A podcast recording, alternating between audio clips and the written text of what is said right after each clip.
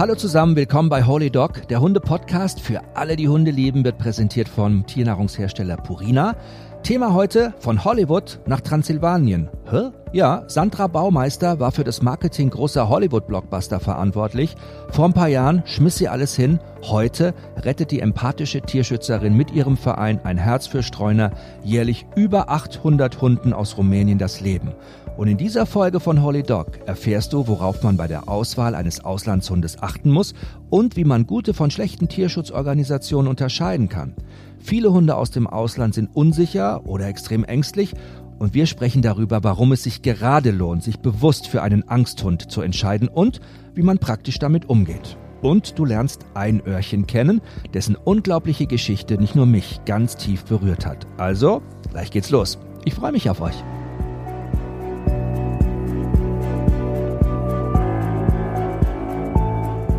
Hallo und willkommen bei Holy Dog, dem Hunde-Podcast für alle, die Hunde lieben. Ich bin Jochen Bendel.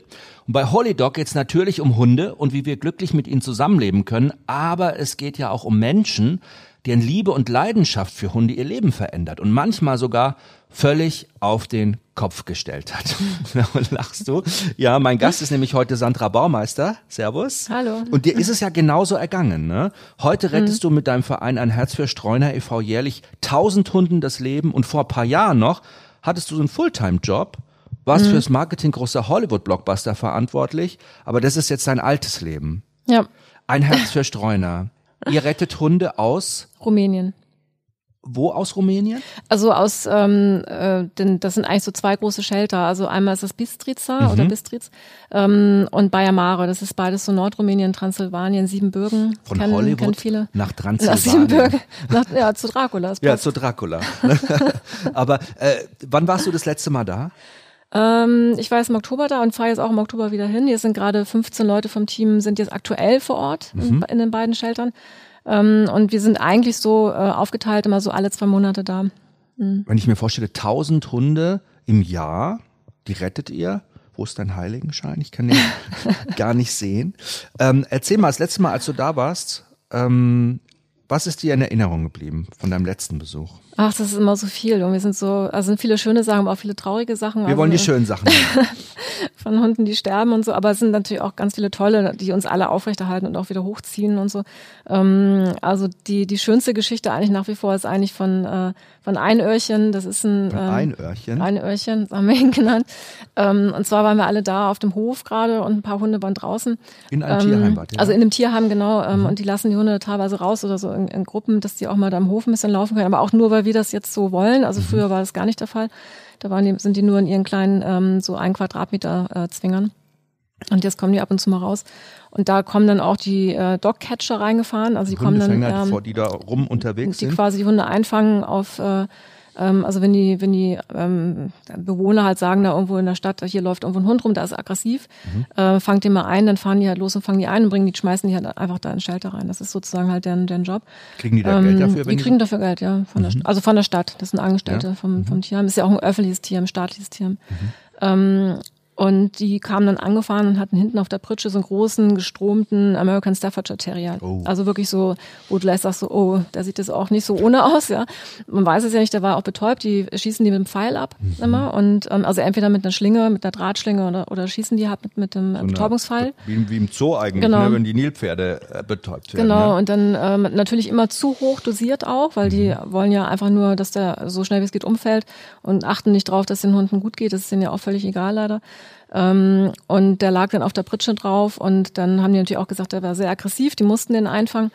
Ähm, und dann haben wir den halt erstmal runter und äh, in einen, so, ein, so, eine, so eine Box reingelegt, weil wir ja auch nicht wussten, wie ist der jetzt wirklich. Und dann haben natürlich auch einige ein bisschen Angst gehabt, wenn der jetzt da aufwacht, ja. dass der uns dann irgendwie gleich anfällt. Hat der Hundefänger ähm, gesagt, der ist gefährlich? Genau, der hat auch gesagt, der ist, der ist hochaggressiv, der hätte die auch angefallen und so und die mussten den dann irgendwie betäuben mhm. und ja. Aber es sind da alle Hunde, die sind alle aggressiv letztendlich, mhm. also aus deren Sicht. Ähm, das ist leider irgendwie, differenzieren die da nicht wirklich groß. äh, und dann haben wir natürlich auch überlegt, was machen wir jetzt mit dem, weil den können wir nicht nach Deutschland holen.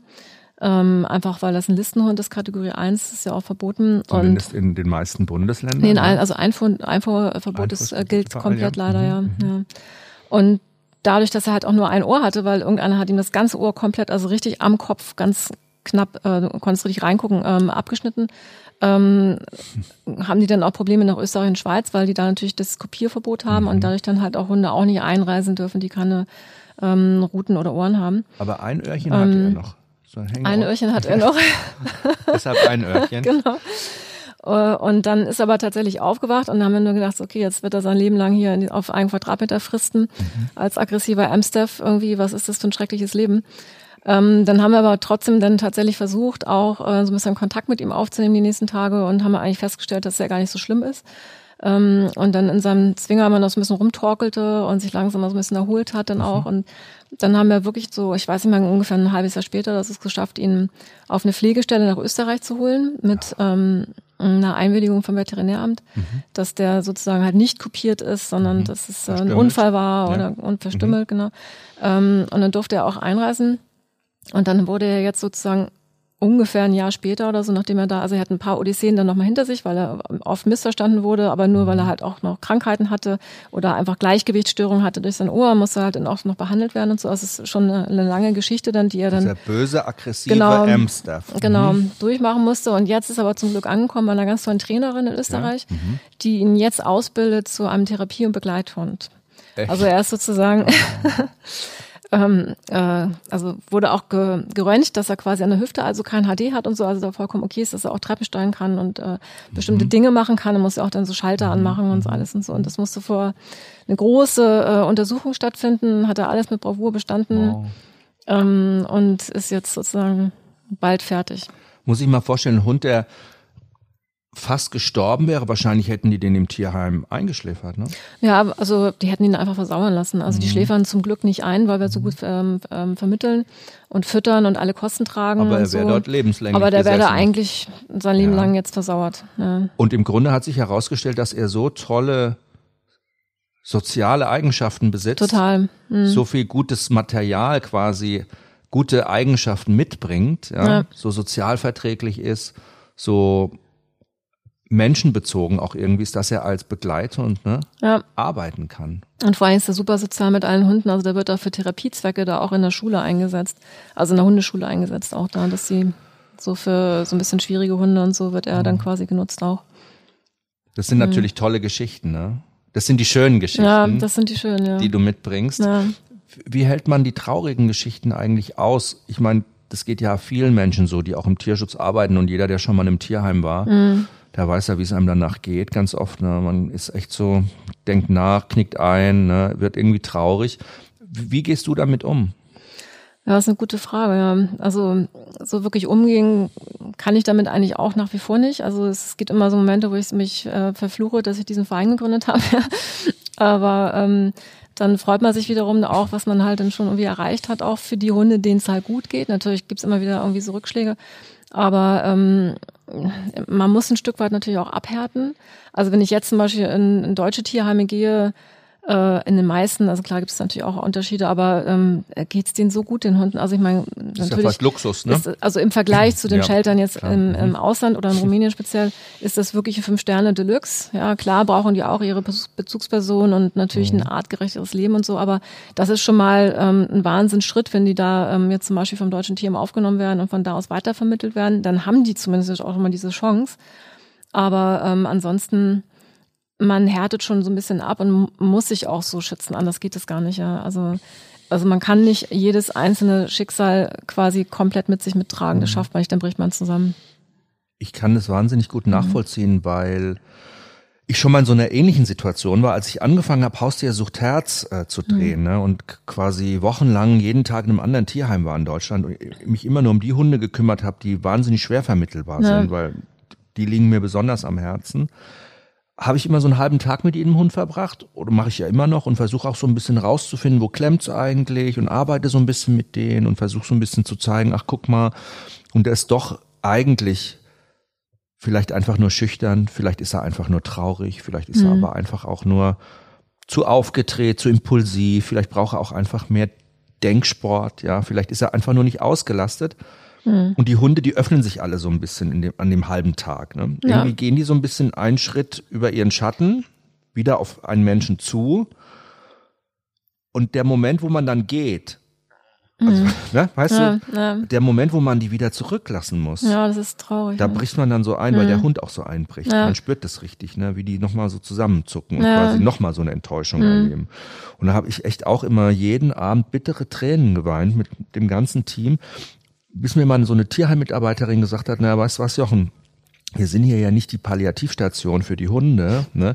Du vermittelst die ja auch. Die Hunde gehen ja auch irgendwann mal in eine Familie Ja. oder weiter. Und das hat mir so ein bisschen geholfen. Aber bei dir ist manchmal das Tierheim auch dann das Ende für die Ja, anderen ja. Hunde. Ne? Das ist ja das Dramatische eigentlich, dass du ja wirklich mit dieser knallharten Realität konfrontiert bist. Wann hast du denn eigentlich de- deine Liebe zu Hunden entdeckt?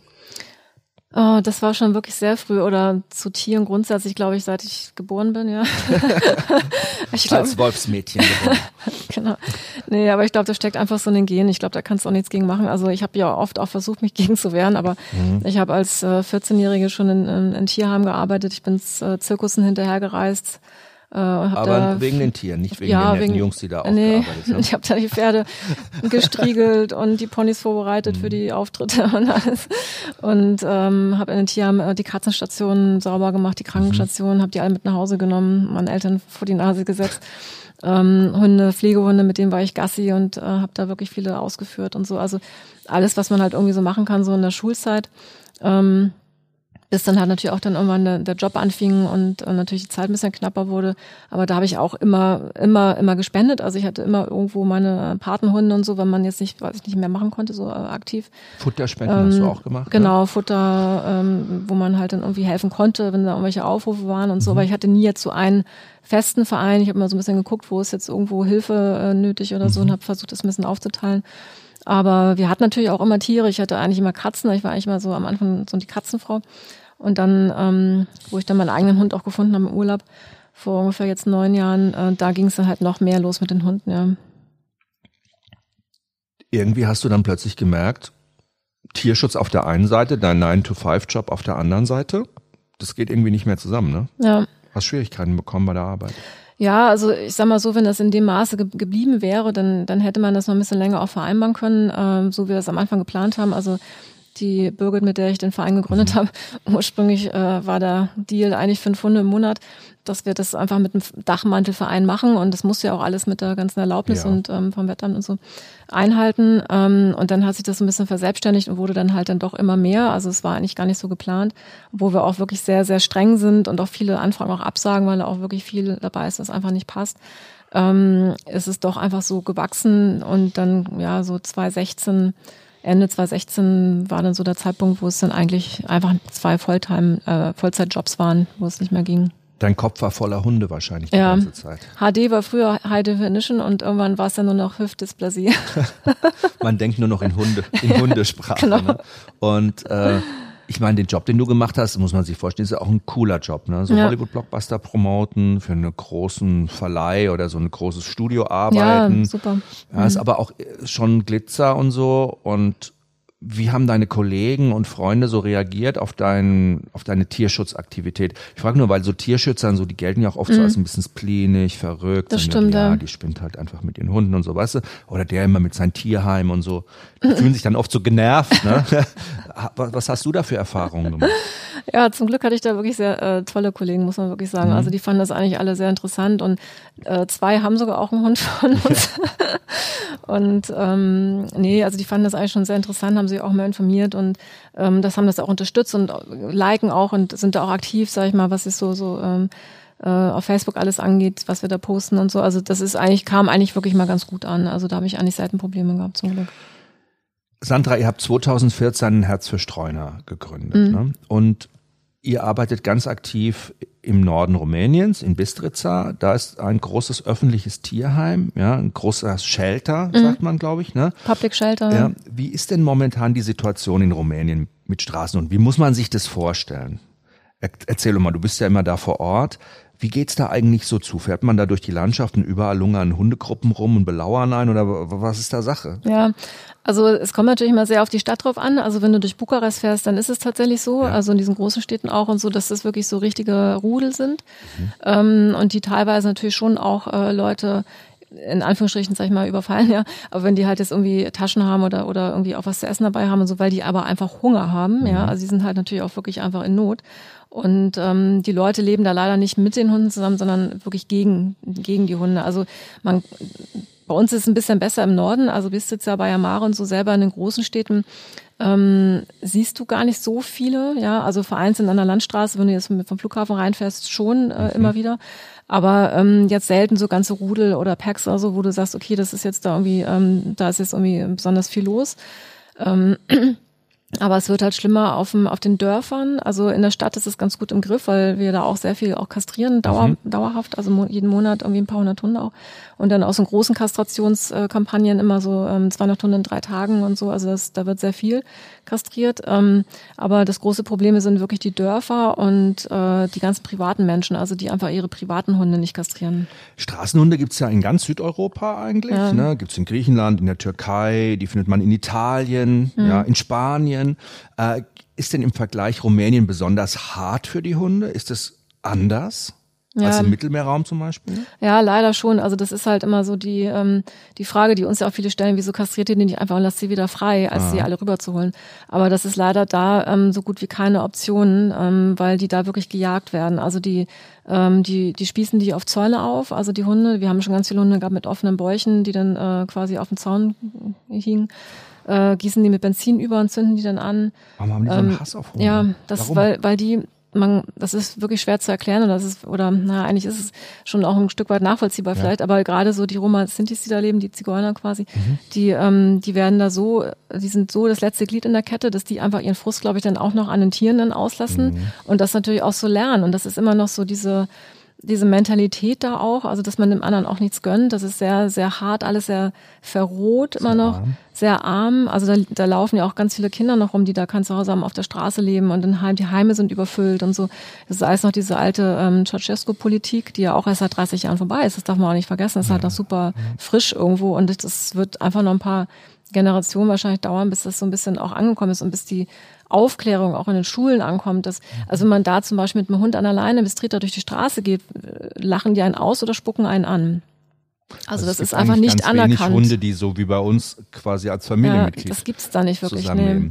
Also die haben teilweise Hunde, aber die leben dann im Hinterhof mhm, oder halt weggesperrt. An der Kette wahrscheinlich. Ja, an der Kette, ne? ja. ähm, weil du Ceausescu gesagt hast, um das nochmal ganz kurz zu erklären, Nicola Ceausescu war quasi ein Diktator, ne, der Rumänien regiert hat und der quasi dafür gesorgt hat, dass quasi die ganze Landbevölkerung mehr in die Städte ziehen sollte. Das war dem sein Wunsch. Ne? Der wollte eben die Städte wahnsinnig profitabel und die Wirtschaft ankurbeln, mhm. hat große Industrie da gebaut, riesige Hochhaussiedlungen, ja, für zig, hunderttausende von Menschen und hat quasi die Landbevölkerung aufgefordert, in die Städte zu ziehen, in diese Trabantenstädte.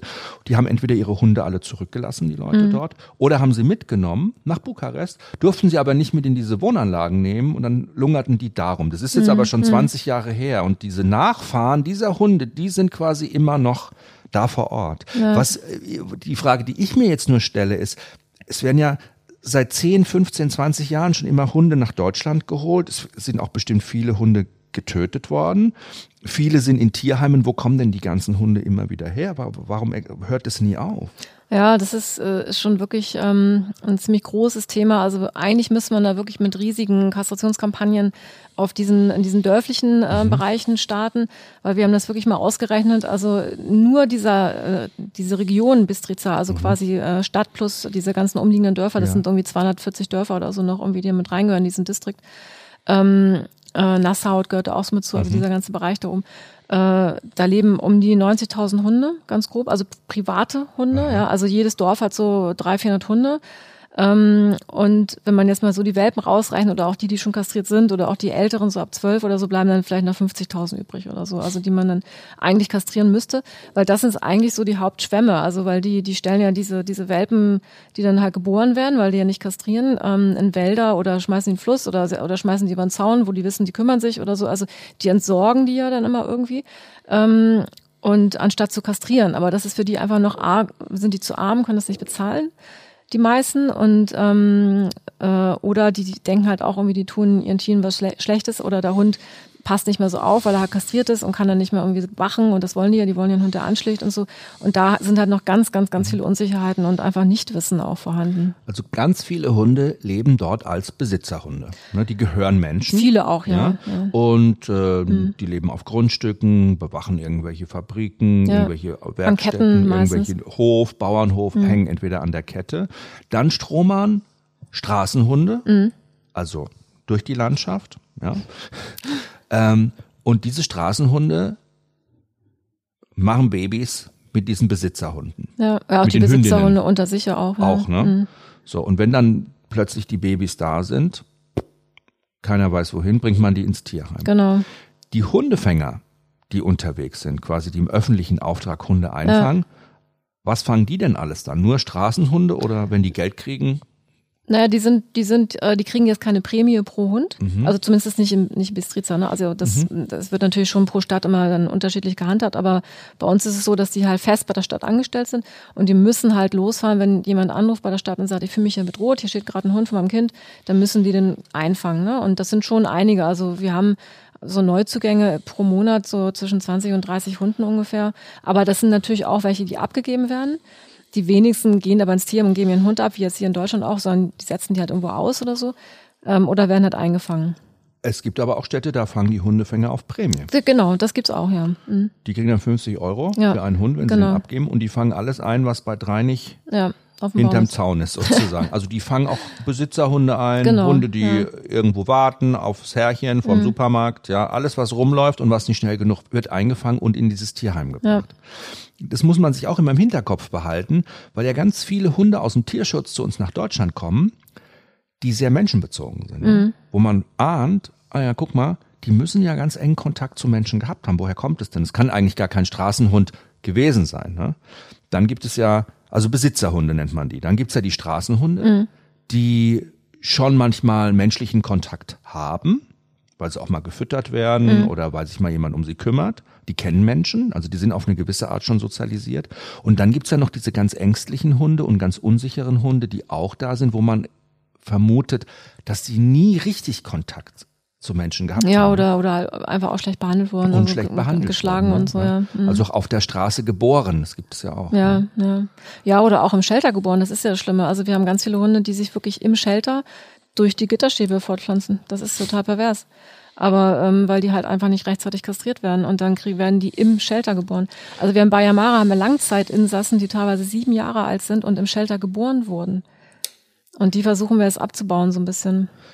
Wenn ich mir jetzt mal diese rumänische Kommunalregierung oder auch die rumänische Staatsregierung, ja, die haben ja irgendwann mal verboten, dass Hunde getötet werden dürfen. Und dieses Verbot wurde ja dann ein Jahr später schon mhm. wieder, dieses Gesetz schon wieder aufgehoben weil, glaube ich, ein kleiner Junge, ne? Ja, von, genau. Bahn, von einer ja. wilden Gruppe Hunde angefallen wurde und der starb dann. Mhm. Hat man das Gesetz wieder geändert.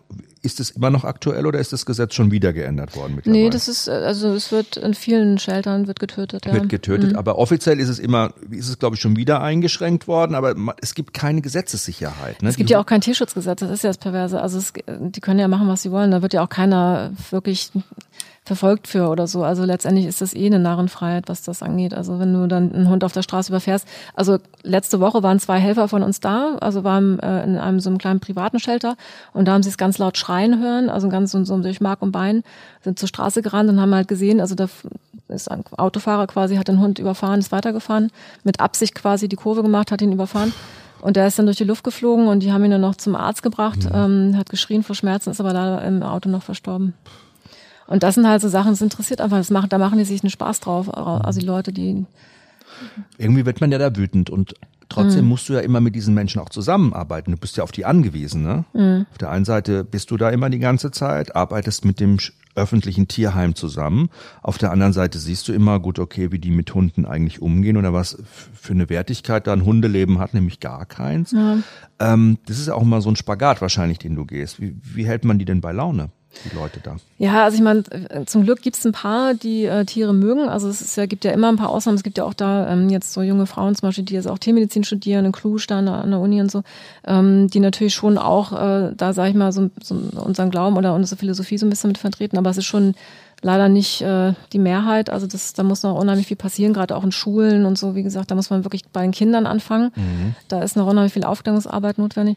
Aber das ist schon ein großer Kampf mit den Rumänen. Also das ist sehr, sehr schwierig, mit denen wirklich zusammenzuarbeiten. Also weil da sehr viel Stolz und Ehre ständig mit reinfließt und ähm, man auch nie was Falsches sagen darf. Man muss immer sehr vorsichtig sein. Also das ist schon sehr politisch alles und sehr ähm, schwierig manchmal die Zusammenarbeit. Ja. Also wenn du die Ehre von dem verletzt hast, weil die Ehre von dem auch verletzt worden ist, dann ist richtig schwierig. dann wird schwierig. Wird meine Ehre verletzt. ja, also es ist schon, es ist schon schwierig. Man muss ein bisschen wissen, wie die ticken und warum sie so ticken und so und so ein bisschen die, die Geschichte auch verstehen und so ja. klar. Ähm, aber manchmal, es ist, wir sehen natürlich jetzt nur die Hunde, wollen die irgendwie äh, ein bisschen auch kennenlernen mhm. und brauchen natürlich auch Bilder und gute Informationen, dass wir halt dann auch die einschätzen können. Und da so dieser neutrale, sachliche äh, Umgang ist manchmal ein bisschen schwierig. Ja. Klar, wenn man nichts hat natürlich, mhm, ne? ja. wenn man gar nichts besitzt, wenn man wirklich auch, sag ich mal, im europäischen Vergleich zu den Ärmsten der Armen gehört, ja, mhm. dann hat man ja nur noch seine Ehre. Ne? Es gibt ja eigentlich nichts mehr, was man dann ja, verteidigen kann. wahrscheinlich reitet man deshalb mhm. ja auch, ist es auch so wichtig. Ne? Also bekommt das dann plötzlich so eine mhm. Wichtigkeit. Wir haben in unserem Leben über jetzt zwei Generationen natürlich Hunde ganz anders bei uns aufgenommen. Wir sehen Hunde ganz anders. Ja. Wir wissen ganz viel über Hunde. Wir interessieren uns für ihren Wesen, ihr Charakter, ihr Verhalten. Wir untersuchen die und studieren die und die leben mit uns zusammen wie Familienmitglieder. Ne? So dieses babymorphe Verhaltensmodell. Ja? ja. Also und Hunde sind ja auch so wie Kinder auch gut in der Familie. Ne? Mhm. Die tun ja in der Familie gut. Die tun Kindern gut. Kinder lernen über Hunde ganz viel. Ja. Gerade wie sie sich sozial verhalten können, Zuneigung, Liebe, Vertrauen, Zuverlässigkeit. Das kann man da ganz toll lernen, auch als Kind, schon mhm. mit einem Hund zusammen. Mhm. Aber das existiert da natürlich überhaupt gar nicht, weil jeder selber schauen muss, wo überlebe ich, wo kriege ich das nächste Essen sozusagen her. Ne? Ja, oder auch so, was, wie die Zukunft aussieht, was man da auch machen kann, auch als junger Mensch auch und so. Also wir haben ganz tolle Helfer, die haben angefangen, da waren die gerade mal 15, die beiden. Mhm. Und die haben so viel gemacht, die haben sich da wirklich so eingebracht und so ganz, ganz toll. Also äh, auch alles natürlich ehrenamtlich. Aber klar, die müssen natürlich jetzt auch irgendwann studieren und gehen dann nach Cluj, sind nicht mehr jeden Tag da. Also die mhm. fallen dadurch jetzt auch irgendwie äh, größtenteils weg.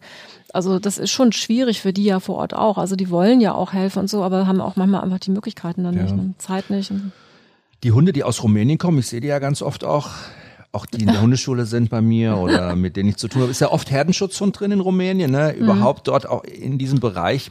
Es hängt einfach damit auch zusammen, naja, weil es eben viele Bauern gibt, die auch was zu bewachen haben und die Herdenschutzhunde. Es gibt ja auch so typische rumänische Hundearten, also mhm. Herdenschutzhunde, die sind ja immer groß und auffällig. Aber so ein Herdenschutzhund kann ja auch in der kleinsten Fußhupe drin stecken, ne? ja. über 20 Generationen. Wie sind denn die Herdenschutzhunde so drauf eigentlich? Was machen die eigentlich den ganzen Tag? Bellen. nee. Aufpassen. Ja, also das stimmt schon. Wir haben schon echt, das ist unser großes Problem tatsächlich auch. Also als wir in Bosnien waren, haben wir die ganzen Jäger gehabt und die mhm. Jagdhunde. Mhm. Ähm, oder das ist ja auch so, so die, die Spanier oder, oder Podenkos und so. Ja. Aber ähm, in Rumänien sind halt wirklich, das ist wirklich das Hauptproblem, ähm, dass es oft Herdenschutzhunde sind oder halt einfach Herrenschutz und Anteile da drin mhm. sind.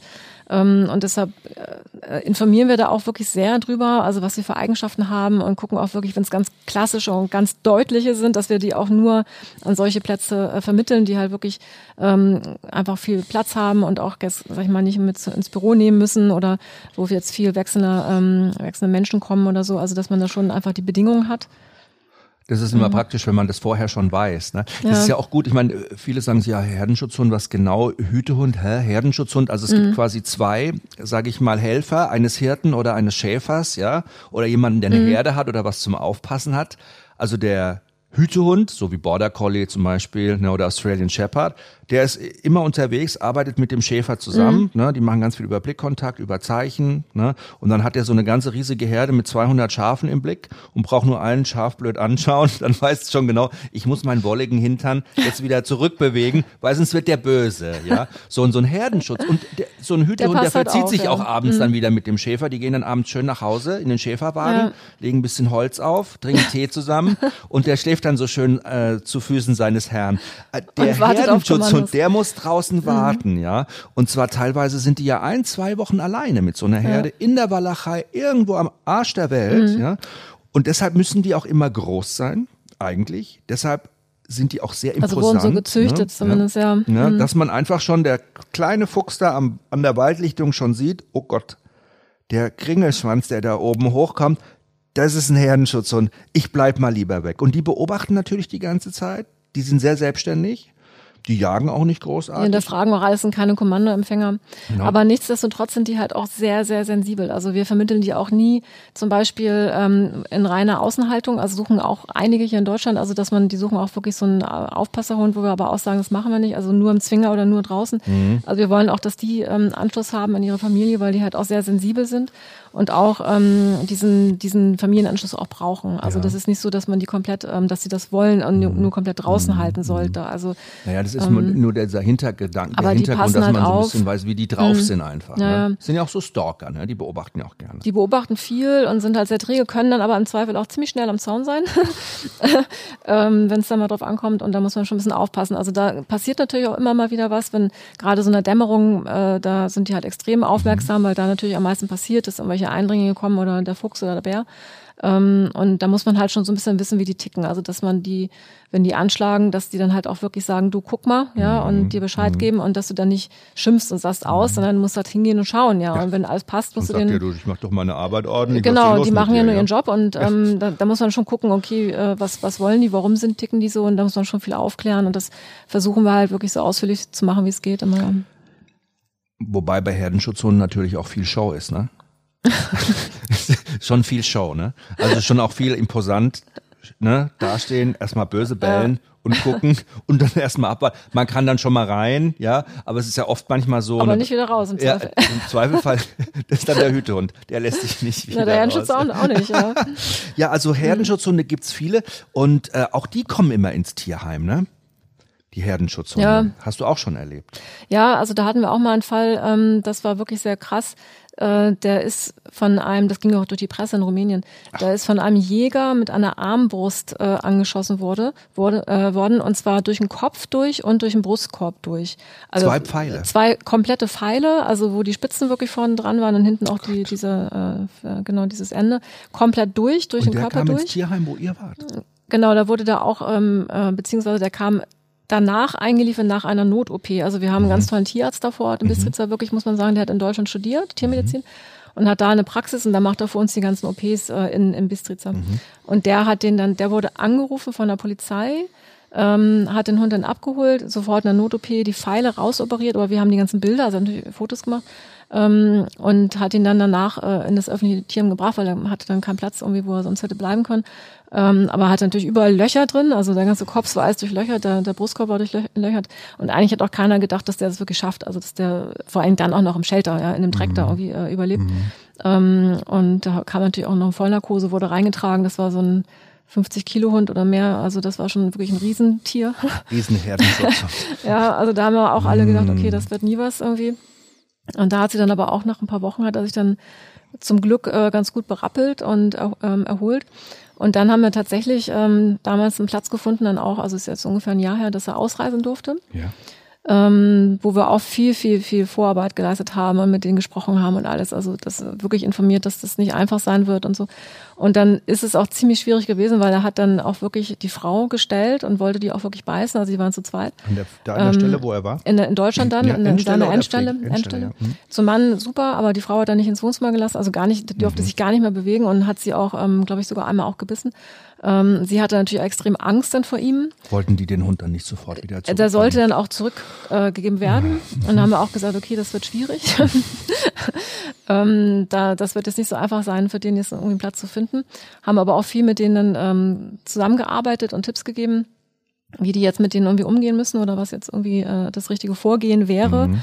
weil natürlich ist, das war auch noch ganz neu, ganz frisch und da musste sich auch erstmal einleben und mhm. Vertrauen auch aufbauen und so.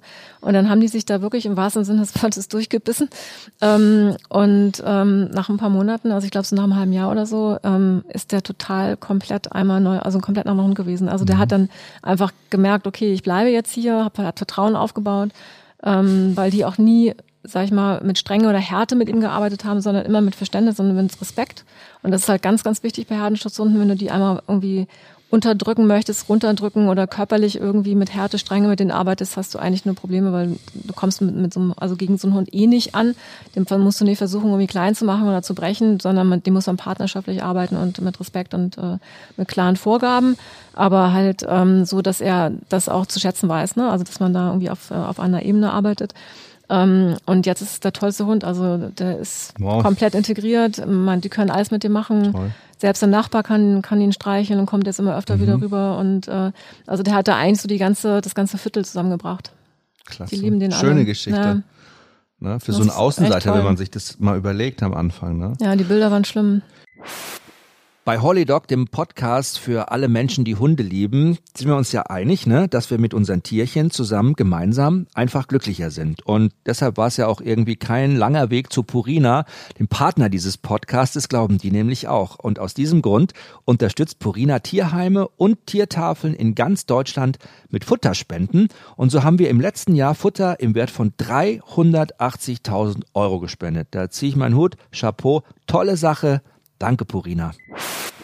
Ich habe immer das Gefühl, immer mehr Menschen nehmen oder möchten gerne Hunde aus dem Tierschutz bei sich zu Hause aufnehmen. Ich mhm. finde das eine tolle Entwicklung. Ja. ja. Adopt, don't shop, ja, ist die große Kampagne auch in den USA. Also, aber trotzdem glaube ich, haben viele Menschen keine Vorstellung davon, was es eigentlich wirklich bedeutet, sich einen Hund aus dem Tierschutz auch zu holen. Das ist nämlich schon noch mal was anderes. Ja, das stimmt. Wo sind denn da deiner Meinung nach, und du bekommst es ja mit auch bei eurem Verein, die Hauptprobleme mit? Was werdet ihr da eigentlich immer konfrontiert? Ja, also unser großes Problem oder auch von anderen Vereinen ist wirklich, dass Leute zu hohe Ansprüche haben und so ein bisschen so ein Katalogdenken haben. Also sie sagen dann wirklich, okay, damit darf maximal so alt sein, muss kastriert, darf nicht krank sein.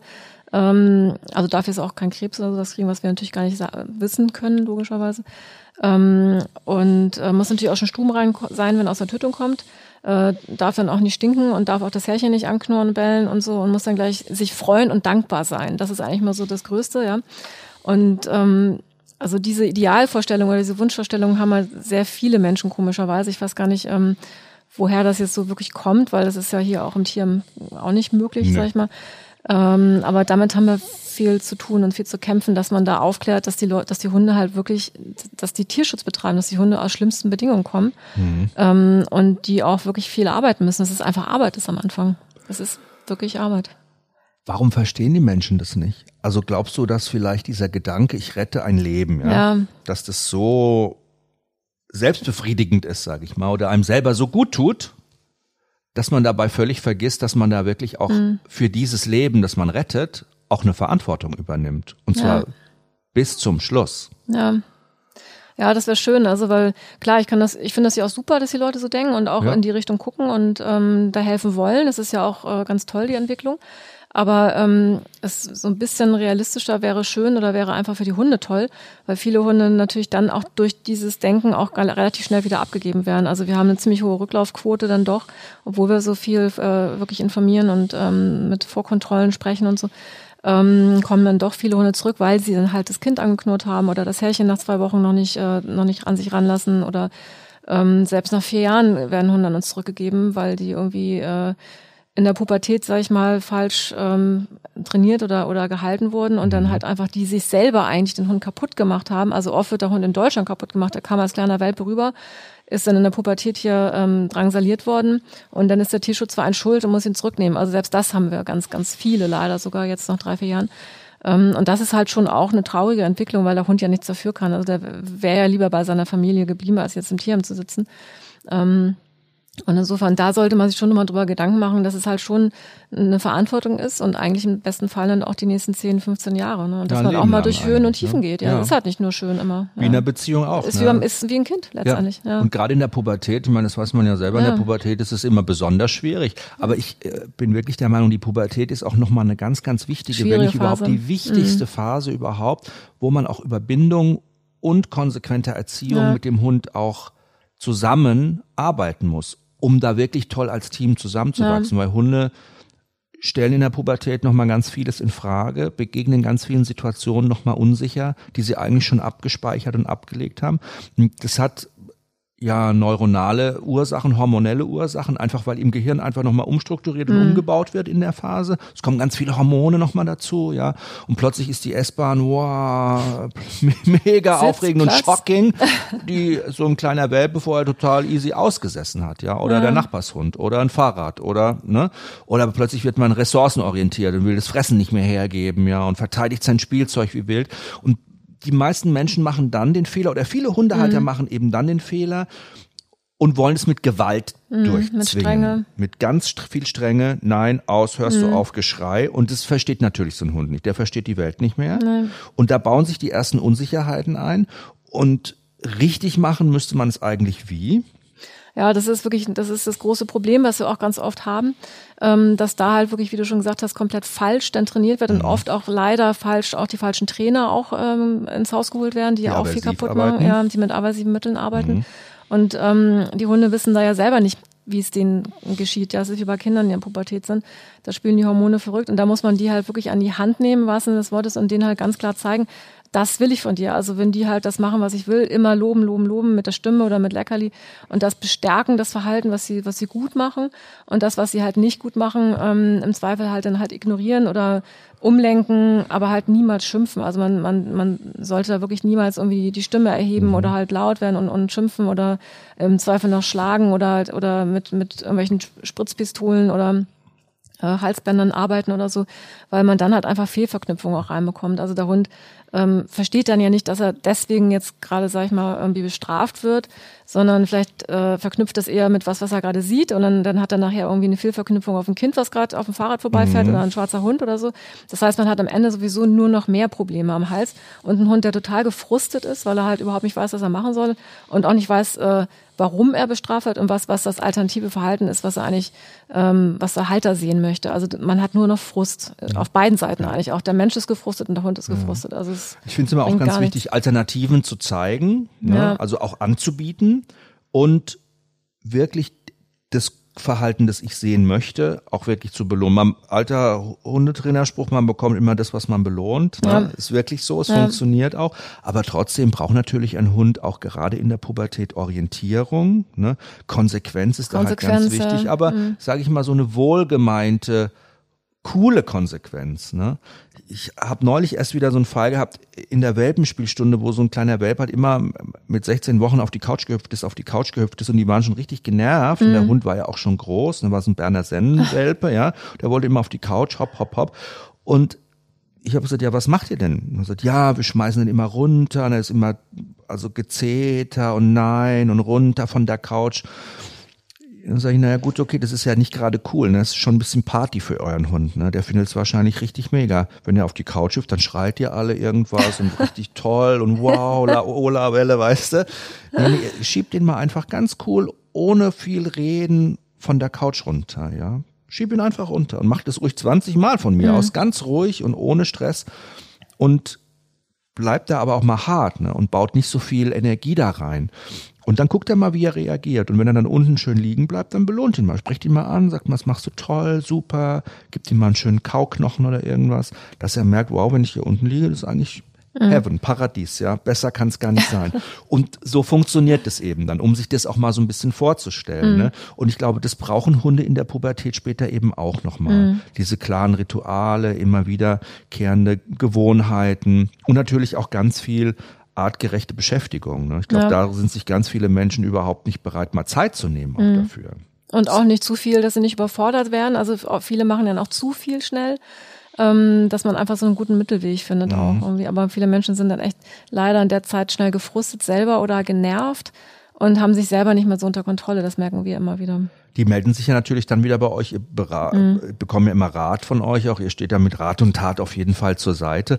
Aber ihr als Verein, ein Herz für Streuner, was macht man denn dann mit Hunden, die plötzlich wieder zurückgegeben werden, die wieder zurückkommen? Ja. Man braucht ja quasi dann wieder irgend ein Ort, wo man die auch irgendwie ja. auffangen kann. Ja, das ist, das ist ein Riesenthema. Also wir haben natürlich Pflegestellen, mit denen wir arbeiten, die äh, oft dann natürlich auch einspringen und sagen, klar, dann nehme ich den jetzt erstmal, wenn es halt so Hunde sind, die man so ein bisschen mit ähm, mit dazu nehmen kann ähm, und einfache Hunde, sag ich mal.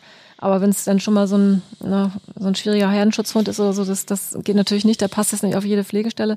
Da schauen wir halt dann, dass wir dann ähm, Pensionsplätze oder halt auch Tierenplätze kriegen, wo der Hund dann erstmal hin kann, dass er erstmal gesichert ist und wir ihn dann von da aus neu vermitteln. Also wenn Hunde quasi, wenn sie zu Familien kommen, ein Verhalten zeigen, womit die Menschen nicht rechnen, kann es einmal, sag ich mal, aggressives Verhalten sein. Aber es gibt ja auch Hunde, gerade die aus dem Ausland kommen, die eher ganz zurückgenommen sind, ne? ganz introvertiert, ganz schüchtern. Es gibt irgendwie so ein blödes Wort Angsthund, ja. Das ist mhm. total doof, ja, weil kein Hund ist ein Angsthund. Der hat ja nicht nur Angst, ja. Der hat ja auch Momente, die angstfrei sind oder die wir wahrscheinlich nicht so mitbekommen, mhm. ja. Äh, du hast so äh, dein Kopf gerade so hin und her gebackt. Es gibt Hunde, die haben die ganze Zeit nur Angst. Ja, also das ist halt schon, es, also es gibt leider wirklich, ob man, wie man es jetzt nennt, ist natürlich äh, eine andere Sache, aber es gibt schon Hunde, die wirklich ähm, komplett ähm, ängstlich sind einfach und lange brauchen und äh, das sind halt wirklich richtige Angsthunde, aber viele unterschätzen sich da selber, wenn sie sagen, sie sind Angsthund erfahren und ähm, wollen einen Angsthund haben jetzt auch gezielt. Gibt es ja bewusst. Ja, toll. es gibt schon mhm. Leute, die mhm. äh, die sich solche Hunde aussuchen und sagen, wir möchten das gerne, weil wir da Erfahrung haben und so, aber wir müssen mal wieder feststellen, dass es doch leider oft ähm, äh, Fehleinschätzungen sind, also dass, dass die doch dann mit solchen Hunden nicht gerechnet haben. Also äh, die dann vielleicht mal einen schüchternen Hund hatte hatten, der dann aber nach einer Woche eigentlich dann schon auch an alleine mitlief und alles super fand. Mhm. Ähm, und das ist halt nicht so. Also wir haben halt schon Hunde gehabt, die dann wirklich auch erst seit, nach einem Jahr, also ein Jahr, ein Jahr lang in der Wohnung gelebt haben, weil man sie noch nicht mal angucken konnte. Ja, also selbst ein Blick hat die halt einfach schon so äh, fertig gemacht, dass sie unter sich gepinkelt haben und dann äh, eine Woche nicht mehr hinterm Schrank rauskam. Also das ist die, auch schwer dann für die Menschen, ne? das ja, auch, das ist genau diese das, Geduld aufzubringen. Das ist genau der Punkt, die Geduld. Die Geduld. Man muss ja eigentlich nicht viel machen, man braucht nur Geduld. Und damit kommen viele leider aber nicht klar, weil die denken, ja, aber er hat's doch jetzt so gut, wieso kommt er jetzt da nicht raus? Ist doch alles super. Die verstehen dann nicht diesen Prozess oder diese Angst, die dieser Hund mitmachen muss ähm, oder durchmachen muss. Und das ist halt, ähm, das ist ein Riesenthema für viele Hunde, für viele Menschen auch. Ähm, damit umzugehen. Also meine Hündin, die ich aus, aus Rumänien hatte, zum Beispiel auch, die saß zwei Wochen auch in der Box, bis sie rausgekommen ist. Ähm, das ist schon ein komisches Gefühl, weil man immer denkt so, Mensch, wieso kommt die jetzt nicht raus? Aber man musste halt dann einfach sich selbst so ein bisschen im Zaum halten und sagen, okay, dann hat sie halt die Zeit, die sie braucht und irgendwann wird sie schon rauskommen. Ähm, und damit so umzugehen und das Tempo vom Hund vorgeben zu lassen, das ist für viele schwierig. Also wir hatten dann schon Situationen, wo die dann wirklich mit Gewalt, mit dem Stock den Hund unterm Bett rausgeschoben haben oder mhm. wirklich rausgezogen haben mit der Leine. Und dann schnappen die natürlich, weil sie dann sich auch bedroht fühlen und, und oder knurren oder was immer. Und da musste der Hund weg, weil er ein aggressiver Hund ist. Was natürlich Blödsinn ist. Ja. Also ähm, der hat, der wurde natürlich bedroht und hat Angst gehabt und hat sich einfach gewehrt. Und in einer anderen Familie war auch alles gut dann. Also die, irgendwann kommen sie dann ja an, wo es passt und dann ähm, entwickeln die sich ja auch, wie sie, wie sie dann äh, das können. Aber da gibt es so viele Varianten, in der, in die, in, was in diese Richtung geht, was Angst angeht. Das ist wirklich sehr komplex. Wie Thema. geht man am besten mit einem ängstlichen Hund um? Also wie gesagt, das Tempo gibt der Hund vor. Mhm. Ähm, nie überfordern, aber wenn, wenn, wenn der Zeitpunkt reif ist, vielleicht mal einen kleinen Schubs geben. Das ist mhm. schon okay, so wie er es halt aber auch nur äh, aushalten kann. Ähm, und dann halt sichern, sichern, sichern, sichern. Also das ist wirklich das A und O. Sicherheitsgeschirr, Halsband, Doppeltleine, doppelte Sicherung, am besten noch ein, ein Tracker. Wenn man mit ihnen rausgeht. Wenn man das erstmal rausgehen kann, dann auch und so. Also und am besten auch wirklich mit Stahlseil, was man umbindet, dass er nicht äh, den Kopf umdreht und das durchkaut. Selbst das hatten wir auch schon, ja. Ja. Ja. Weil sie einfach weg Die ersten 30 Zentimeter Angst, ne? Stahl umwickeln mit, irgendeinem Band und dann mhm. hm, haben wir alle schon gehabt. Und die Hunde, die dann abhauen, in ihrer Panik, ja. ist natürlich lebensgefährlich für die. Ja, ja, ne? das ist ganz schrecklich. Ja. Also man muss ja. sie da deshalb auch so ein bisschen vor sich selber schützen. Ja, ne? man muss sie vor sich selber schützen, genau. Das ist genau der Punkt, ja. Ich glaube auch, das ist so ein Thema, glaube ich, gerade bei Auslandshunden, mhm. die dann in Familien kommen, dass die Familien relativ schnell übermütig werden und den Hund dann loslassen oder Schleppleine mhm. fallen lassen oder das Geschirr ja. nicht mehr anmachen, sondern ein Halsband und dann zack. Ich habe es auch schon erlebt, wie die ja. sich aus dem Geschirr befreien. Ne? Ja, ja, das geht so schnell. Also, also wir vermitteln nur mit Sicherheitsgeschirr. Also alle Hunde steigen nur mit Sicherheitsgeschirr aus. Und äh, diese Angsthunde vermitteln wir ja auch nicht an, an Familien, um mhm. Gottes Willen. Also die, das ist natürlich eine ganz, ganz, ganz große Ausnahme nur. Aber ähm, die reisen trotzdem alle nur mit Sicherheitsgeschirr, wo keiner rauskommt. Also alle mit dem zweiten Bauchgurt. Man muss sich das ja auch mal vorstellen. Das sind ja Hunde, die im Grunde in Freiheit gelebt haben, die Menschen gegenüber grundsätzlich misstrauisch waren, sich schon mal auf die zubewegt haben, wenn es sich gelohnt hat, aber grundsätzlich Vorsicht haben walten lassen, weil Mhm. sie auch immer wieder enttäuscht worden sind, weil sie das wahrscheinlich ja auch gesehen haben. Hunde angefahren worden, Mhm. geschlagen worden, mit Steinen beworfen worden. Ne? Ja. Ich habe Bilder gesehen, wo Hunde einfach von Kindern auf der Straße gepackt worden sind, durch die Luft geschmissen Ja, worden sind. Ja, genau. also das ist also, die sehen das natürlich, das speichern die auch alles ab. Und deshalb haben die natürlich auch dieses riesige Misstrauen. Dann kommt ein Hundefänger, fängt die ein, entweder mit so einem Betäubungsgewehr oder mit einer Drahtschlinge. Viele Hunde aus dem Ausland haben so eine Kopfangst. Ne? Das ist denen ganz unangenehm. Ich bin neulich erst, landete meine Hand im Maul eines Hundes, der nicht schlimm hat, meine, meine Hand nur festgehalten, hat mir nur gesagt, ich möchte nicht da angefasst werden. Ah, am Hals. Es war, ich, ich wusste, dass er am Kopf nicht angefasst werden möchte, auch nicht am Hals. Mhm. Und da war der ganz akromäßig, ja. Und ich habe gesagt, ja, kein Problem, ich mache das auf keinen Fall. Ich fasse nie einen Hund am Kopf an, ja, auch nicht von oben runter, Ja. ganz bedrohlich, ja.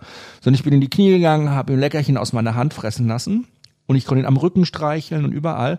Und dann ist meine Hand nach dem Leckerchen nur für eine halbe Zentimeter zu seiner Vorderpfote gegangen. Zack, hat er schon mit dem Maul, äh, meine ganze Hand war in seinem Maul. Aber er hat nicht zugebissen. Er war wirklich nett. Er hat nur gesagt, ich möchte es nicht. Merke es dir bitte. Hat meine Hand festgehalten quasi. Und alle um, hat geknurrt, hat mich angeschaut, wirklich. Es war unglaublich. Und alle um mich herum haben irgendwie die Augen gerollt und haben schon gedacht, oh Gott, wenn er die Hand rauszieht, ein Massaker. Aber es war nicht viel. Ich hatte nur so einen kleinen Kratzer. Und ich habe mich beim höflich entschuldigt, habe gesagt, es tut mir leid, kommt nicht wieder vor. Und habe ihn an die Schleppleine genommen, am Geschirr. Und wir waren gleich im Wald und haben so ein bisschen Nasenarbeit gemacht. Und er ist ein ganz toller Hund. Ja, Das war mein Fehler. Ne? Aber man muss natürlich auch das berücksichtigen, dass die Hunde eben da auch keinen Spaß verstehen. Und es ist auch okay. Ja. Dürfen die auch. Ne? Ja, also trotzdem lohnt es sich, finde ich, auch sich für einen Angsthund mal zu entscheiden. Ja, total. Was ist das Lohnenswerte dabei? Was bekommt man da? Was ist dies, was kann man lernen? Warum ist es so, ja, warum ist es lohnend? Also ich persönlich bin eh ein großer Angsthund-Fan, also oder ich mag halt die schüchternen Hunde sehr gerne, also ähm, weil wenn die sich dann halt irgendwann öffnen und sich dir anvertrauen, ist das halt einfach so herzerwärmend. Also das, äh, dann freut man sich irgendwie noch mehr. Das ist schwer zu beschreiben, aber das, da geht's einem dann echt irgendwie ziemlich gut bei, weil man es dann geschafft hat, den äh, sozusagen halt wieder so zurück ins Leben zu holen und denen zu zeigen, wie, wie schön es denn doch ist. Ähm, und einfach diese Ruhe und sich selbst zurücknehmen und den Hund zu lesen, wie du eben gesagt hast, dass man da einfach weiß, okay, man muss ihn halt beobachten und schauen, ähm, was ist noch okay, was ist nicht okay, ähm, wie kann ich mich bewegen, wie darf ich mich verhalten. Ähm, und das ist halt einfach wahnsinnig interessant. Also man muss natürlich aber auch dafür natürlich auch so ein bisschen diese Empathie haben oder einen Blick dafür oder das Wollen. Also wenn ich natürlich jetzt einfach drei Kinder habe und ich möchte jetzt einfach einen Hund haben, der so mitläuft, äh, dann muss ich mir keine Angst holen, das ist klar. Ähm, dann kommt halt der Labrador wahrscheinlich oder irgendwie eher sowas in die Richtung in Frage. Aber ähm, wenn man jetzt wirklich so die Möglichkeiten hat und auch jetzt nicht äh, zu viele Menschen, die ständig jetzt wechseln kommen und so, dann ist es schon ein, ein, eine tolle Sache, so einen Hund äh, wieder zurück ins Leben zu holen. Man braucht halt buddhistische Ausgeglichenheit und Ruhe, ganz viel Geduld. Ja, Äh, also ich mache gerade noch eine Ausbildung zum Tellington Tea Touch Coach. Also das ist diese, ähm, das sind so bestimmte Berührungen, die man auch macht am Hund, also so kreisende Berührungen, ähm, womit man die unheimlich runterholen kann und so Entspannungsübungen machen kann, aber auch so die Nervenenden wieder aktiviert unter der Haut und, und so die ganzen Synapsen wieder zusammenführt. Also es ist unheimlich spannend. Und da merkt man halt auch schon extrem, wie solche sensiblen Hunde darauf reagieren. Also da merkt man schon sehr, wie offen die auch sind, so für Berührungen, wenn die richtig gemacht sind und wie die sich dann auch schon gleich verändern, sich anders hinstellen, eine andere Haltung auch annehmen. Und wenn die schon einfach gerade stehen, dann haben die auch schon eine ganz andere Körperhaltung und auch eine ganz andere ähm, Selbstwahrnehmung und sind auch schon viel selbstsicherer dadurch. Also wenn man denen einfach nur hilft, so ein bisschen wieder auf die Beine zu kommen, merkt man schon, dass sie dann auch sicherer im Leben werden. Das ist toll mit anzusehen. Wow, das finde ich äh, interessant, vor allen Dingen, weil man da ja auch nochmal über Berührung und Hunde mögen berührt zu werden, denen ist taktile Kommunikation ne, ganz wichtig. Das machen die auch untereinander, die berühren sich auch, die liegen zusammen, Ja. Fellpflege und so weiter. Ne, die, die brauchen das. Ja, total. wie wir Menschen ja eigentlich auch. Das ist Ja. toll. Und ich glaube, da kann man schon noch mal ganz gezielt auch arbeiten und dem Hund auch was Tolles mitgeben. Ähm, ich weiß nur, beim Gizmo, wenn ich den hinten am Rücken kraule, das mag er auch immer besonders gern. Da hinten am Schwanz, da, da oben, da am Rücken, da laufen viele Nervenenden auch zusammen, oder? Ja. ja, oder auch am Maul. Also wenn du ängstliche Hunde hast, musst du unheimlich viel Maularbeit machen und Routenarbeit. Also das sind so die beiden Hauptpunkte in der Tellington-Lehre. Sandra, du rettest Hunde, du bringst Hunde aus schwierigen Situationen nach Deutschland. Die Pflegestellen, die die Hunde hier versorgen, die tragen das sicherlich auch aus eigener Tasche. Aber es gibt natürlich auch ganz viele Menschen, die für ihre Hunde dann eine Tierkrankenversicherung abgeschlossen haben. Und äh, Du weißt ja, der Werbepartner in dieser Folge ist auch wieder Pet Protect. Das ist eine tolle neue Tierkrankenversicherung. Vielleicht kennt ihr die ja auch schon von den letzten Folgen. Ich möchte euch die wirklich ans Herz legen für euren Hund, denn es ist wichtig, dass ein Hund die Sicherheit hat und das Vertrauen in uns, dass wir auch, wenn es ihm schlecht geht, für ihn da sind und gesundheitlich die Kosten übernehmen können. Pet Protect kann man super schnell abschließen. Es geht ohne lange Gesundheitsprüfung. Das finde ich schon mal sehr gut. Und mit drin habt ihr einmalig sogar noch eine Gesundheitspauschale von bis zu 100 Euro. Und eine Vertragslaufzeit gibt's auch nicht. Kann man täglich kündigen. Also das ist schon wirklich toll, wenn man weiß, mein Hund ist rundum versichert. Guckt's euch mal an unter petprotect.de. Wie erkenne ich, das ist jetzt die Frage, wenn ich jetzt einen Hund aus dem Tierschutz adoptieren möchte, wie kann ich da die Spreu vom Weizen trennen? Es gibt Tierschutzorganisationen wie Sand am Meer, wenn ich bei Facebook einmal rauf und runter, Hunde aus Griechenland, Hunde aus Türkei, Hunde aus Rumänien, Hunde aus Bulgarien, Hunde aus Spanien, die haben die ulkigsten Namen, ja, die haben immer ganz, ganz viele ganz, ganz süße Hundchen oder auch ganz, ganz schlimme Geschichten, mit denen die werben. Aber woher weiß ich, welche Organisation auch wirklich gut ist? Wie erkenne ich die und wie kann man eine gute von einer schlechten Tierschutzorganisation unterscheiden? Mhm, das ist eine super Frage, ja. Ähm, und auch wichtig. Also man, also man sollte auf alle Fälle darauf achten, dass es nie so dieses Reißerische ist. Also da kann man, sollte man gleich die Finger von lassen. Also mit 100.000 Ausrufezeichen und ganz, ganz dringend und der sieht total süß aus und muss ganz schnell raus. Da sollte man lieber sagen, äh, okay, äh, das scheint nicht so seriös zu sein, weil da geht es wirklich nur irgendwie um die Ausreise oder dass der Hund schnell wegkommt. Also wichtig ist echt, dass eine, der Hund immer eine gute Beschreibung hat, also dass man wirklich äh, nachlesen kann, sollte der zu Kindern oder nicht, ist es, kann der alleine bleiben, ist er schon in Deutschland, ist er noch in Rumänien oder im Ausland. Ähm, also dass man so viel wie es geht an Infos auch bekommt vom Hund. Und die Organisation sollte man sich vorher auch wirklich äh, äh, mal googeln und anschauen, was so geschrieben wird an Rezensionen oder einfach über Facebook und Google äh, schauen, was andere Menschen für Erfahrungen gemacht haben oder was da vielleicht so für Feedback gab. Ähm, und dann, wenn man dann den Kontakt hat, äh, auch einfach so ein bisschen reinhören, was wollen die von einem hören, ähm, machen die Vorkontrollen auch und auch Nachkontrollen, mhm, haben die gute wichtig, ne? Auskunftsbögen, ne? mach, also machen die sich wirklich die Mühe, auch die Plätze zu checken und fahren da persönlich vorbei. Ähm, das sind halt alles so die nächsten Schritte. Gibt es einen Vertrag und eine Schutzgebühr? Also und hat der auch und die Erlaubnis vom Veterinäramt, der Verein? Das kann man ja vorher auch alles äh, online auf der Homepage nochmal nachlesen und so. Also das sind alles so Dinge, die, ähm, die in jedem Fall gemacht werden sollten und auch Pflicht sind bei seriösen. Also ich fasse nur mal kurz zusammen. Also ein Verein, der verantwortungsvoll agiert und unterwegs ist, klärt die Interessenten auf, fragt genau nach, ja, ob es überhaupt, wie das mhm. Umfeld ist, ne? Und möglichst viele Informationen holen die da ein, einfach auch zu gucken, ob es der perfekte Platz ist für den Hund die kommen und schauen sich das auch an, wie der Hund zu Hause genau. lebt. Mhm. Die kommen da vorbei. Ja. ja ihr schickt dann Leute hin, die Pflegestellen haben für euch, die da in der Nähe wohnen. Genau. Wie viele Kilometer fahren die da teilweise? Aber je nachdem, wenn das ein bisschen ähm, weiter weg ist, fahren die, fahren die auch schon bis zu zwei Stunden mal, ja. Wow. So Helfer von uns, ja. Ja, das ist auch ganz, ganz wichtig, mhm. um sich da vorab zu informieren.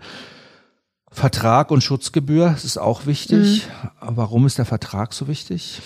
Dass das alles auch wirklich äh, Hand und Fuß hat, also dass derjenige dann auch sich gebunden fühlt, den mhm. Hund nicht einfach gleich weiterzugeben an den nächsten oder auf Ebay zu verkaufen äh, oder ähm, den dann doch irgendwie, wenn das noch ein Welp ist, dann irgendwie äh, zur Zucht nutzen möchte oder so. Da gibt's ja die ähm, witzigsten Geschichten, sag ich mal, die man sich dann noch irgendwie einfallen lassen kann. Aber das muss man sich schon so ein bisschen absichern, dass da auch diese Verbindlichkeit einfach dann da ist. Ne?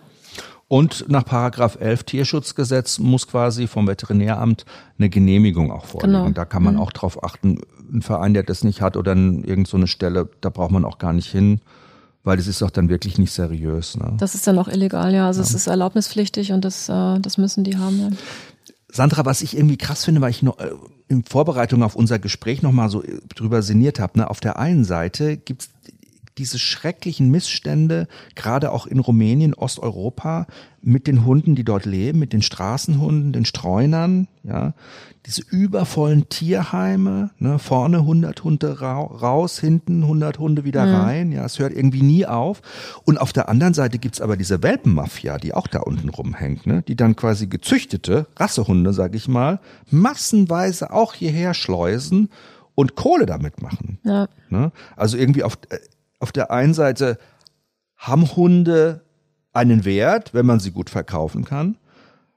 Auf der anderen Seite überhaupt keinen Wert. Ne? Das ist ja, paradox. Ne? also die haben dann vielleicht einen finanziellen Wert, aber Genau. keinen emotionalen. Also die werden, also die haben wir ja auch teilweise, äh, teilweise bekommen wir auch so ähm, Gebärmaschinen, also Mütter, die Mhm. halt so ein Ge- Gesäuge haben, was auf dem Boden hängt, äh, was dann halt auch irgendeiner von diesen Vermehrern da ins Mhm. äh, Public Shelter abgeschoben hat dann. Ähm, hat, hatten wir auch schon ganz oft. Das waren dann auch Wischler oder Pudel oder, oder Schäfermix oder so, äh, Reinrassige dann in dem Fall. Aber ähm, die machen das halt wirklich da wirklich nur fürs Geld und die hausen dann da auch wirklich in einem kleinen Käfig, in einer kleinen Minibox ohne Licht, teilweise im Keller und die müssen halt wirklich äh, nur gebären und ihre Würfe da irgendwie raushauen. Also Im Grunde muss man möglichst viele Menschen, die dort eben in Rumänien auch leben und die man erreichen kann, irgendwie für dieses Thema Hund begeistern. Ne? Man muss denen aufzeigen, dass Hunde was Tolles sind, dass sie was wirklich Bedeutendes sind auch und gerade im Zusammenleben mit uns Menschen, dass sie unsere Aufmerksamkeit und Respekt Ja. vor allen Dingen, um wieder beim Thema Respekt zu sein, ja, oder Ehre, ja, dass sie das verdient haben, ja. Und ähm, das kann man natürlich ganz toll machen, wenn man irgendwie auch ein Business da aufzieht und Leute auch irgendwie involviert und beschäftigt. Ihr macht es gerade auch noch, du hast so ein neues Projekt, Style Snout heißt es, das gibt's auch online. Ähm, da macht ihr so Accessoires, auch diese Geschirre, Sicherheitsgeschirre und diese Sachen, alles rund um, um die Tierschutzhunde. Und ihr lasst es hauptsächlich dort auch vor Ort herstellen und fertigen. Also das heißt, da werden ja plötzlich Leute mit diesem Thema Hund konfrontiert, die vorher wahrscheinlich noch gar nicht so viel Bezug davon gehabt haben. Verselbstständigt sich das dann auch so ein bisschen in deren Umfeld? ähm, ja, also das ist schon äh, eigentlich so das Ziel, was wir auch so haben. Also wir haben äh, dadurch ja, dass wir jetzt ja auch äh, quasi unsere Jobs aufgegeben haben, jetzt ähm, diese neue Firma gegründet, Stylesnot, und haben jetzt überlegt, okay, wo können wir das machen oder oder wer kann das überhaupt machen? Also äh, ähm, und bevor wir jetzt da in andere Länder gehen, haben wir gesagt, warum nicht gleich hier vor Ort einfach mal schauen in Rumänien, weil sind wir ja eh öfter. Und da ist auch so ein junger Mann, der ähm, äh, quasi äh, schneidern kann und der näht uns jetzt sozusagen handgenäht dann diese Hundebetten, also die Bezüge auch und so. Ähm, aber das kam halt auch so ein bisschen aus der Not heraus. Also angefangen haben wir mit Sicherheitsgeschirren, wo wir nicht genug Sicherheitsgeschirre hatten, um die Hunde da drin aussteigen lassen äh, zu können, alle. Ähm, insofern ist das jetzt so ein bisschen da drum gewachsen, also Hundedecken, Hundebetten auch äh, mit dabei. Ähm, aber der hat jetzt auch schon eine Schneiderin einstellen können, Arbeitsplätze ähm, geschaffen. Und das ist natürlich so ein bisschen so das Ziel, was wir haben, dass wir da ähm, gemeinsam sozusagen halt jetzt was aufbauen können, was so mit Hunden zu durchs. Auge sozusagen, Genau. ne? infiltrieren, ja. Ja, wahrscheinlich, vielleicht hilft es, ne? wenn man sagt, so, okay, Ja. mit Hunden kann man auch quasi auf eine positive Art und Weise, haben die eine Wertigkeit oder da ist eine Wertigkeit Genau. dahinter, dann entdämonisiert man die auch. Ne? Ich glaube, dass die ja ganz viel, gerade in Osteuropa, die Menschen immer denken, ja, das sind böse Bestien, die, die, die da wie Hänsel und Gretel, der böse Wolf, ja, äh, wie Rotkäppchen, der Wolf, Hänsel und Gretel und der böse Wolf ist auch Ja. ein cooles Märchen, ne? Ja, wie Hänsel und Gretel und der böse Wolf dann eben die Kinder frisst und so, ja. Gut, aber ähm, so kann es natürlich auch nicht sein, ja. Also so darf es auch nicht äh, weitergehen. Deshalb finde ich das einen ganz, ganz coolen Ansatz auch von euch, ne? Und ähm, ich bewundere das. Hättest du dir vor zehn Jahren gedacht, dass du mal so weit kommst, dass du mal so aktiv im Tierschutz und auch so erfolgreich sein wirst? Hättest du gedacht, Hand aufs Ja, Herz? erfolgreich ist ja immer so eine ähm, Definitionssache. Aber gut, das, also man kann es jetzt ja nicht nur an den Stückzahlen der Hunde ähm, bemessen, aber also wir wollen halt noch mehr kastrieren. Also das ist noch so mehr das Ziel und eine Auffangstation in Deutschland bauen. Das ist auch das Ziel, dass sie halt jetzt nicht hier in deutsche Tierheime kommen, die zurückkommen, sondern wirklich dann von uns aufgefangen werden und äh, behandelt und äh, trainiert werden können. Ähm, also wir haben noch viel vor. Es ist äh, noch lange nicht vorbei, sag ich mal, was unsere Ziele und Planung sind ähm, und müssen halt noch mehr kastrieren vor Ort, um das Ich glaub, halt das einfach ist in den das Griff zu kriegen. Ne? Kastration ist das Hauptthema. Kastration. Ja, Mhm. ja. Und insofern, klar, nee, also das äh, hätte ich mir nicht vorstellen können. Ähm, habt ihr auch so ein, ich habe mal gehört, ähm, in ähm, Rumänien auch, es gibt natürlich auch so Tierheime, die dann so einen mobilen Bus haben, wo die mal so ein bisschen aufs Land fahren. Wollt ihr nicht sowas auch mal machen da in Bistritz? Genau, das ist eigentlich auch äh, ein großes Projekt von uns, was wir auch äh, mit auf dem Plan haben. Also, dass wir so ein Wettrennen Mhm. ähm, wirklich haben, aber dafür braucht man natürlich auch erstmal die, so eine gute Grundausstattung, Mhm. ähm, wo dann alles drin ist für die Kastration, dass man die auch in dem Wagen machen kann. Ah, mhm. Ähm, und natürlich dann auch ein Tierarztteam. Also äh, da sind wir jetzt gerade noch dran. Also man bräuchte, glaube ich, so bestimmt so 50.000 Euro oder so, um das quasi von der Ausstattung richtig Mhm. gut zu machen. äh, mit den OP-Tischen drin, Lichter und alles, Sterilisation und so. Und dann brauchst du halt gute Tierärzte, die dann halt auch wirklich rumfahren damit und dann mhm. von den privaten Häusern zum nächsten fahren und dann nur private Hunde, dass die dann auch irgendwo aufwachen können oder Katzen. Ja. Also das ist auch ein Riesenprojekt. Auch wichtig, dass die Hündinnen, gerade diese Besitzerhündinnen, die eben dort Menschen gehören, die irgendwo leben, dass ja. die eben auch da geschützt werden und kastriert werden, ne? dass die davor mhm. bewahrt werden, sage ich auch mal von Straßenhunden oder auch von anderen Hunden, die frei rumlaufen, da die ganze Zeit immer äh, geschwängert mhm. zu werden. Ne? Es ist nämlich spannend, äh, diese freilebenden Hundepopulationen, die Hündinnen, die dort leben, mhm.